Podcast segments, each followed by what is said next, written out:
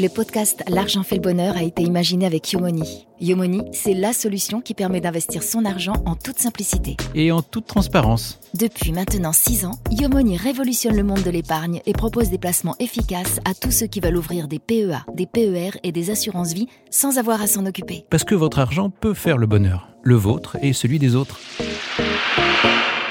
Premier, on va dire entre guillemets, salaire que j'ai eu, j'avais 14-15 ans je crois à peu près, et on avait fait un, chantier jeune euh, dans mon quartier à Cergy, à la Croix-Petit, où on avait eu 500 euh, francs. C'était encore à l'époque des francs. 500 francs, c'était le scalap, ce qu'on appelle le scalap. Et ce que j'ai fait, c'est que euh, c'était pendant les grandes vacances. Donc j'ai donné une partie à ma mère et mon père. Je crois que je leur avais donné 100 francs chacun. Et le reste, j'étais allé à Porte-Clé-en-Cour avec des amis pour acheter un survêt pour la rentrée. Voilà ce que j'en ai fait pour nous, c'était énorme. 500 hein. francs à l'époque, quand t'as 14 ans, c'est l'équivalent de 500 euros aujourd'hui, quoi. Donc c'est beaucoup d'argent. À l'époque, en plus, que cours, c'était un peu euh, de la contre, contre-marque, on va dire, entre guillemets. Et on était contents. J'étais content. L'argent. L'argent. L'argent. L'argent. Et qu'est-ce que vous en feriez? Le bonheur. Le bonheur. L'argent. Fait. Fait. Le l'argent fait le bonheur. Il en aura fallu du temps. Vous avez de la chance, nous glisse notre invité du jour. J'ai beaucoup de travail, j'ai refusé beaucoup de choses ces derniers temps. Il paraît que la presse et les grands patrons s'arrachent Moussa Camara, cet entrepreneur surdoué de 35 ans, venu du 95, du quartier de la Croix-Petit, à Cergy-Pontoise. Car en 15 ans, son accent des cités est devenu celui qu'on écoute, celui qui peut changer une vie, un destin. Avec son association Les Déterminés, Camara aide depuis 2015 à développer l'initiative et l'entrepreneuriat en banlieue et dans les milieux ruraux par des formations, des accompagnements et des financements loin, loin des buildings de la défense et des pépinières urbaines. Ceux qui ont croisé sa route disent qu'il est guidé par une intuition sans pareille, qui lui permet de dénicher les projets pépites de demain, une sorte de nez truffier, qui lui permet d'avoir l'oreille des jeunes de banlieue, comme des patrons du CAC 40. Cet après-midi de fin février, il me reçoit dans le bureau de coworking qu'occupent les déterminés, tout près de la porte Maillot. Il est venu en scooter, sous la pluie, et il est déjà en retard pour son prochain rendez-vous. La vie à 100 à l'heure, on vous dit. L'argent fait le bonheur. J'ai grandi dans une famille euh, où mes parents y travaillaient. Mon père était agent d'entretien à la ville de Cergy, ma mère était femme de ménage à mi-temps au, centre des impôts. Et du coup, voilà, on n'avait pas, euh, on n'était pas une famille euh, riche, quoi. On n'avait pas, on n'avait pas tout, quoi. Mais il ne manquait rien, quoi. On avait le minimum. en plus, moi, je, je viens d'une famille nombreuse, ça fait que faut faire attention aux dépenses, aux coûts, etc. Mais euh, dans le contexte dans lequel je, vivais, en fait, je voyais pas la pauvreté parce que tout le monde vivait dans la même situation que toi. Donc, tu étais euh, dans la moyenne, en fait. Dans mon quartier, on était dans, dans, dans une certaine moyenne.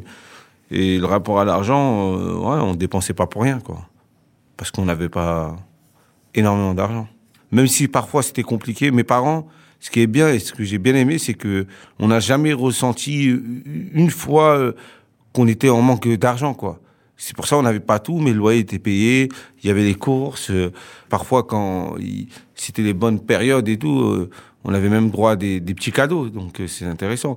Et moi, ça, je l'ai jamais senti. Déjà, dès que j'ai commencé à avoir 16 ans, j'ai commencé, voilà, le, on parle d'argent, nous, on était une famille de huit enfants. On ne pouvait pas tous aller en vacances. Du coup, pendant les vacances, on, s'occupait quoi. Et s'il n'y avait pas euh, d'association locale, de services publics qui proposaient des sorties, bah on n'y allait pas. Et du coup, moi, le premier rapport, bah, pendant ces vacances, comme je pouvais pas aller en vacances, bah je, je travaillais. Je faisais quelques missions d'intérim, je faisais des jobs d'été. J'ai tout fait. J'ai creusé des trous dans les tranchées euh, pour passer du câble. Euh, j'ai travaillé euh, à nettoyer des résidences universitaires euh, l'été. Euh, j'ai ramené des caddies au supermarché pour me faire un peu d'argent. On gagnait 300 francs par semaine. On était trois, on se divisait par 300 francs à trois, ça faisait 100 francs par par semaine. Et du coup, pour moi, le premier rapport avec l'argent, ça a été là. Très tôt, très vite, je savais que le fait que voilà, mes parents n'avaient pas forcément tous les moyens. Je savais qu'il fallait que je travaille pour pouvoir euh, me faire des loisirs en plus et me permettre d'acheter euh, des choses en plus. Moi, maçon, c'était c'était un rêve parce que c'était ce qui était accessible pour moi. Euh, Quand j'étais encore plus jeune, je voyais à côté, il y avait des constructions de maisons de mon quartier. Deux fois, il y avait rien à faire. Bah, nous, on allait passer la journée. C'était une occupation pour nous. Et finalement, on avait des maçons qui nous expliquaient, qui prenaient le temps de nous, nous montrer un peu comment ça fonctionnait.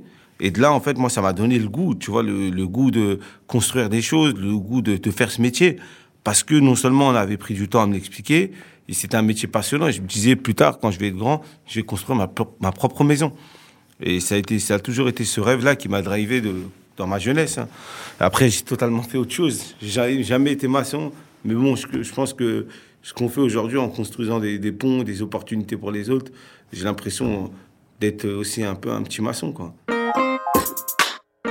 L'argent L'argent fait fait. le. L'argent fait le bonheur.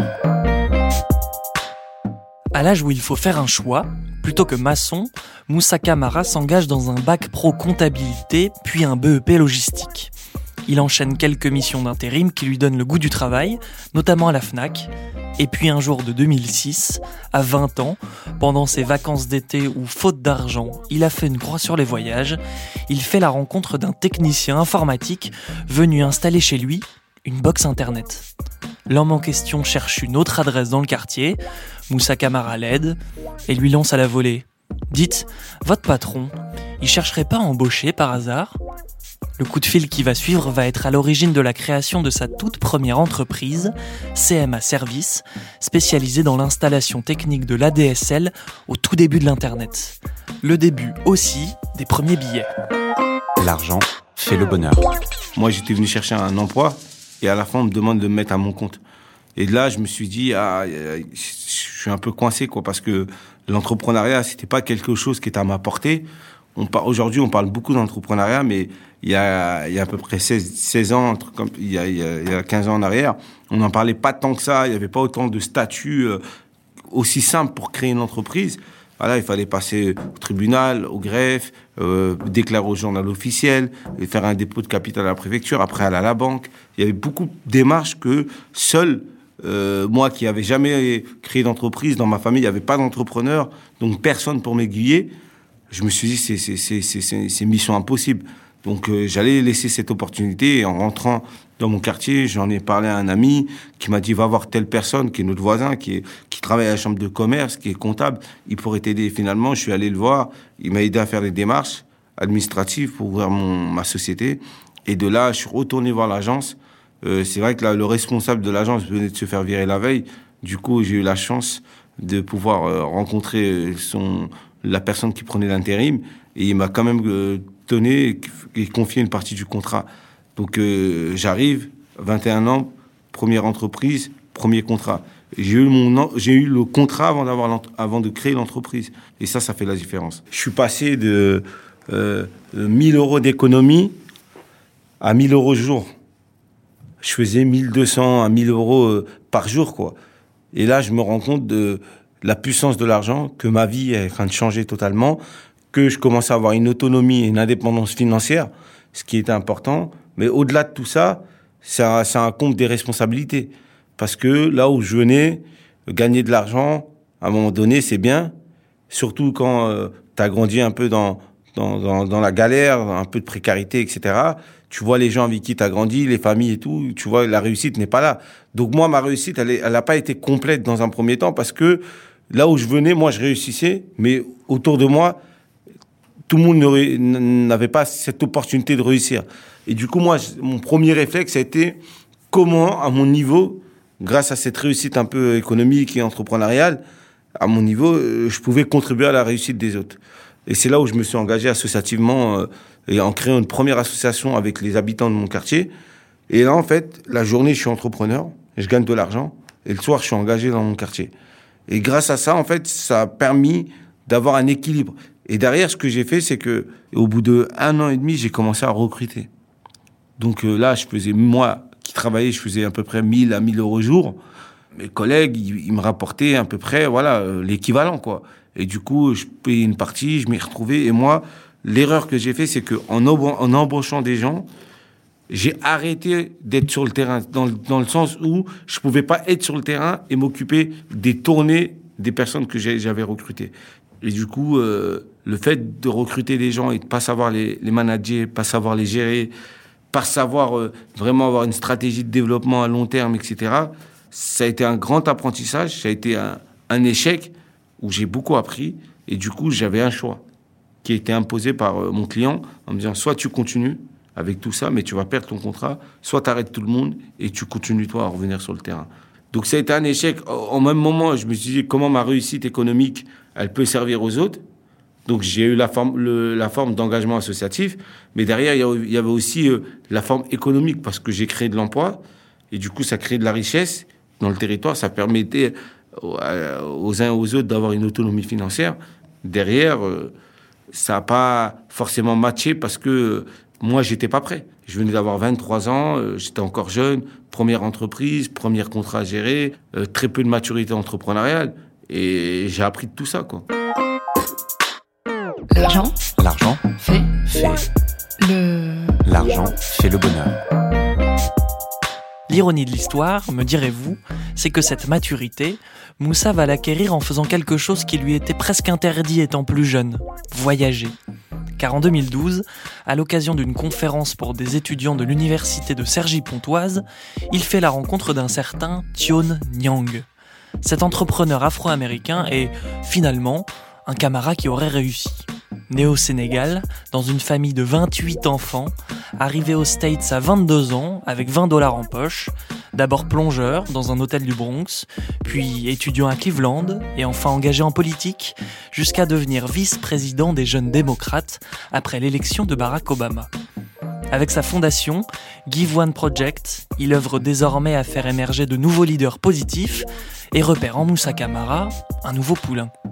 C'est à ses côtés que le français va s'envoler pour la première fois aux États-Unis, à Washington, dans le cadre d'un programme de mentorat pour les jeunes leaders potentiels. L'argent fait le bonheur.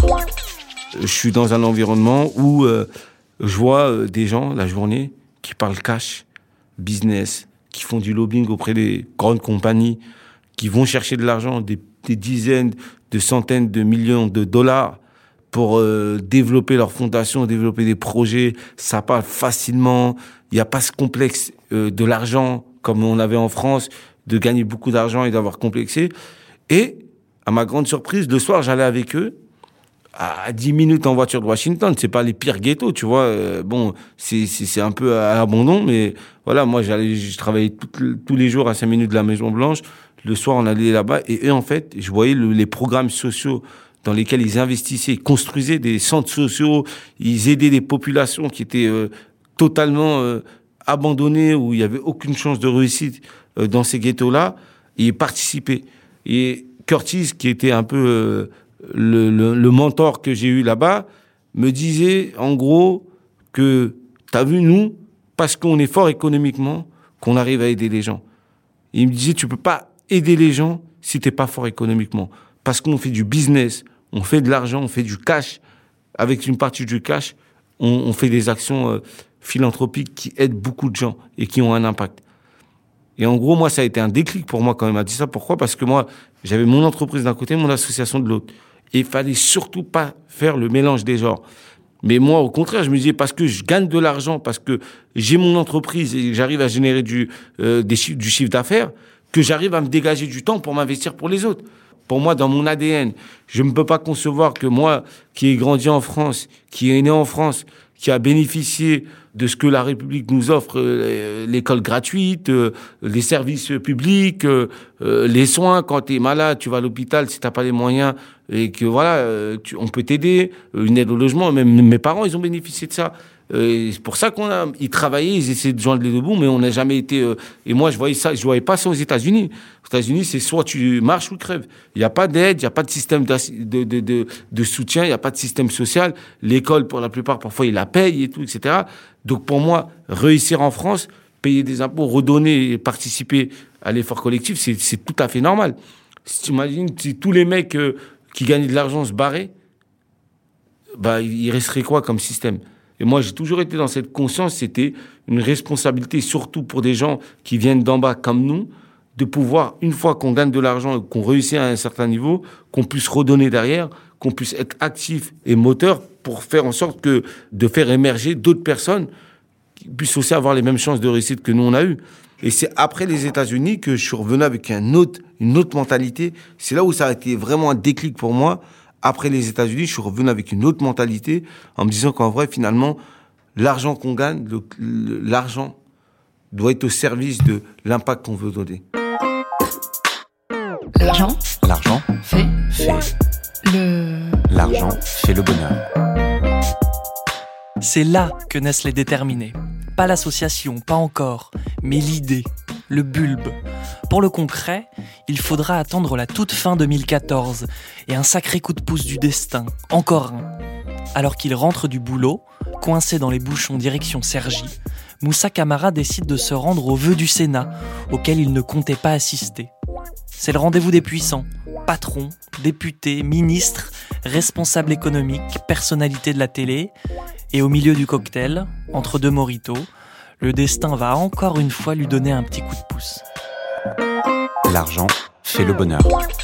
Et à ce moment-là, je fais la rencontre d'un monsieur avec qui euh, je discute. Je connaissais même pas euh, l'entité dans laquelle il travaillait. Et euh, c'est le président du Sénat qui dit voilà, il y a des jeunes qui sont là, qui ont des projets. c'est bien de parler, ça serait bien de parler avec eux et tout, etc. Et du coup, on se présente. Et moi, je lui présente voilà ce que je fais, c'est quoi mon parcours et ce que j'aimerais développer. Et quand il entend parler de l'entrepreneuriat, il entend parler de ces sujets-là, ben, il me dit, moi, je connais pas bien la question des territoires et des quartiers, mais par contre, j'ai un réseau économique que je peux te mettre à disposition. Et ce monsieur-là, c'était Pierre Gattaz, qui, était, qui venait d'être élu président du MEDEF. Et quand après, au début, je connaissais pas du tout le MEDEF, mais quand je me suis renseigné, j'ai très vite vu la puissance du MEDEF. Et j'ai dit, en fait, ce qui nous manquait, c'est ça. C'était un réseau économique, quelqu'un qui pouvait nous ouvrir des portes au monde économique avec des entreprises, des entrepreneurs, etc. Et c'est là en fait que ça a eu un coup que le projet a eu un coup d'accélérateur. De base, les déterminés, c'est un programme d'accompagnement, de formation gratuite à l'entrepreneuriat. C'est-à-dire, on- on sélectionne des hommes et des femmes, pas sur leurs compétences, pas sur leurs projets, mais sur leur personne, leur détermination et leur disponibilité.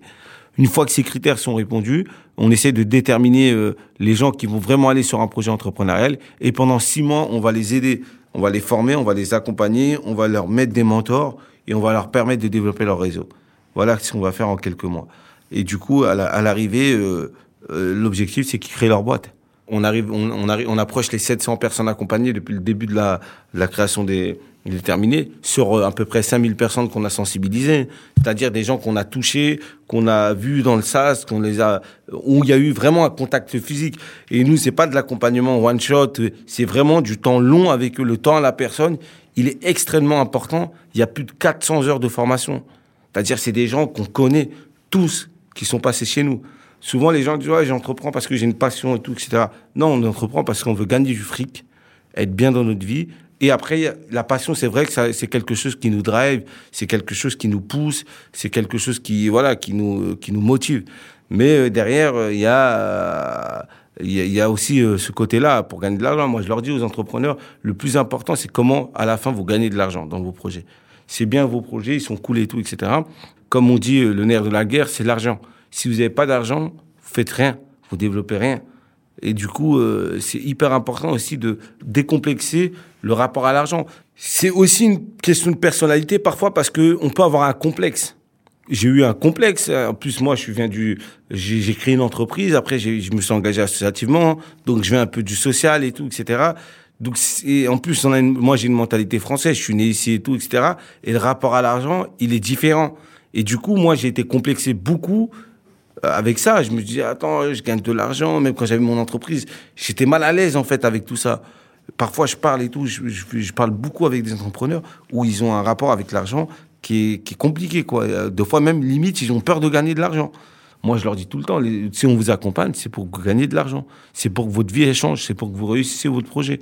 Si vous en avez pas besoin, euh, faites ce que vous, vous faites ce que vous avez envie, mais entreprenez pas. C'est même pas des trucs personnels à faire. Parce que moi, ça y est, moi, pour moi, je pense que mes trucs personnels, et je suis jeune, hein, et j'ai plein d'idées, j'ai plein de projets personnels et tout, etc. Mais je suis dans une logique où, euh, de, de faire des gens, de faire des, choses qui vont changer euh, la vie des gens. Et de contribuer à ça, parce que je suis quelqu'un, je pense que la réussite, elle doit être collective. Tant qu'elle est individuelle, elle n'a pas d'impact. Tu peux réussir seul, toi, dans ton coin, mais si à côté de toi, avec les gens avec qui tu vis, ne réussit pas, c'est pas une réussite complète. Parce que tu seras tout le temps là, à craindre de régler des problèmes ou à être en, en assistance par rapport aux autres. Tandis qu'une l'élévation sociale, elle est collective pour moi. L'argent L'argent fait fait. le. L'argent fait le bonheur. Cette année, BPI France, la banque publique d'investissement, lui a confié un peu moins d'un million d'euros pour essaimer ses programmes partout en France. Les déterminés sont désormais implantés dans une douzaine de territoires et devraient dépasser la barre des 1000 personnes accompagnées en 2014. Mais malgré tout ça, eh ben, on se défait jamais réellement de son statut de transfuge de classe. Vous vous souvenez quand je demandais à Moussa Camara ce qu'il avait acheté avec sa première paye? C'était une fringue, un taquini. Eh bien, devinez ce qu'il s'est offert en dernier avant cette interview. Qu'est-ce que j'ai acheté? J'ai acheté une paire de chaussures, Air Max. C'était il y a deux jours.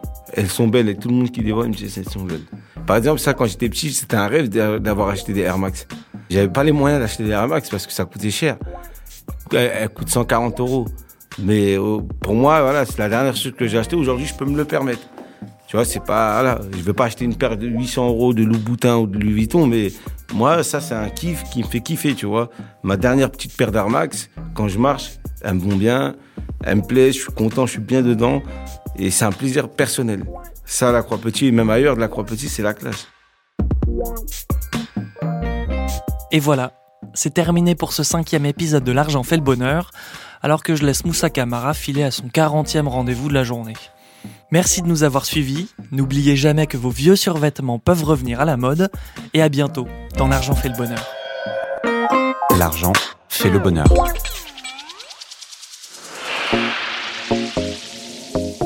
Vous venez d'écouter un nouvel épisode de L'argent fait le bonheur, un podcast imaginé avec Yomoni, la solution qui permet d'investir son argent en toute simplicité. Pour en savoir plus sur Yomoni et leurs solutions, rendez-vous directement sur leur site yomoni.fr.